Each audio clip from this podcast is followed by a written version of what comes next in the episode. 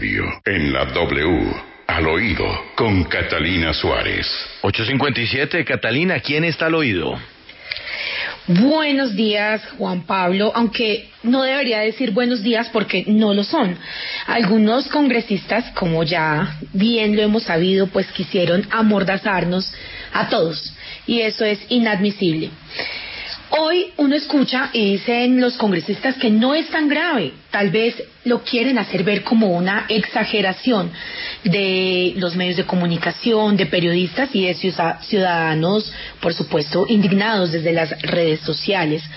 Nos dicen que es tan solo un artículo y claro, lo que pasa es que no se han dado cuenta que lo grave es que van a silenciar a quienes sin miedo día a día desenmascaran lo que muchos hacen desde cosas que les parecen poco como sus falsos estudios hasta los recursos que desangran.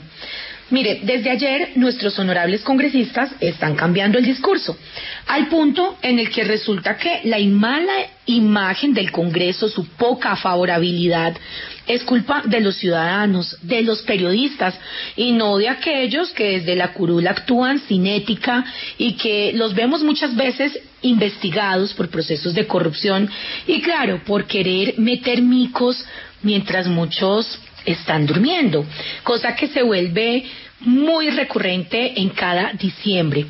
Por eso hoy quisimos hablar con el representante Gabriel Santos del Centro Democrático, quien fue uno de los mayores oponentes del articulito con el que buscan amordazar a quienes denuncian y cuestionen funcionarios. Pero no solo a los funcionarios, sino también a las familias de los funcionarios. Entonces, hoy acá al oído le preguntamos si es que ¿Será que ya perdió por completo la vergüenza del Congreso? Escuchemos. Hola Catalina, muy buenos días para ti y para todos los oyentes de la W. Es absolutamente vergonzoso que en un momento donde el Congreso de la República pasa por una de sus peores crisis de legitimidad, sean este tipo de iniciativas las que vean la luz a las altas horas de la noche. La dificultad que encontramos para sacar proyectos que recortan los beneficios y los privilegios de los congresistas es lo opuesto a lo que vimos anoche, donde un artículo apoyado por el gobierno sin lugar a duda y apoyado por la gran mayoría de congresistas para censurar y ponerle una mordaza a la prensa libre de este país, fue aprobado sin ningún problema. Hoy muchas de las personas que en los medios reculan fueron quienes ayer impulsaron a sus compañeros a votarle y quienes nos llamaron mentirosos a quienes nos oponíamos de manera franca. A pesar de lo anterior, celebro que esas personas hoy se comprometan a eliminar este artículo.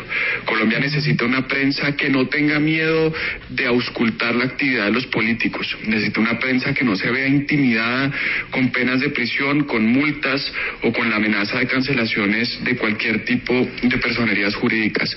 Colombia necesita una prensa que le haga mayor escrutinio a los políticos para que la ciudadanía pueda volver a creer en lo que nosotros hacemos en el Congreso de la República y en otros escenarios. No, Colombia no necesita lo que ocurrió ayer. Colombia no necesita unos políticos legislando por sus privilegios, blindándose como si fueran intocables y amenazando con cárcel a quien se atreva a cuestionarlos. Pero adicional, eh, esto está muy mal porque pues en este país ya existen los delitos de injuria, de calumnia y, pues la falsa denuncia también. Entonces, realmente no es algo que se les ocurrió a última hora, sino que perfectamente saben eh, lo que están haciendo. Este propósito lo, lo, lo único que busca es pues intimidar y, y, llevar obligados a todos al silencio. Entonces, pues Juan Pablo la invitación a todos es que independientemente de la bandera política que cada uno tenga, realmente hay cosas que merecen que la ciudadanía se movilice y que el país que exige dignidad por fin algún día la logre tener. Eh, el, el, negocio, el negocio al que le debemos apuntar todos los colombianos es a renovar, por supuesto, el Congreso y a que cosas como las que buscan silenciar ciudadanos, periodistas, cada día sean un tema que quede más eh, acabado. No olvidar todo lo que hicieron ayer en el Congreso para las próximas elecciones. Esto es al oído.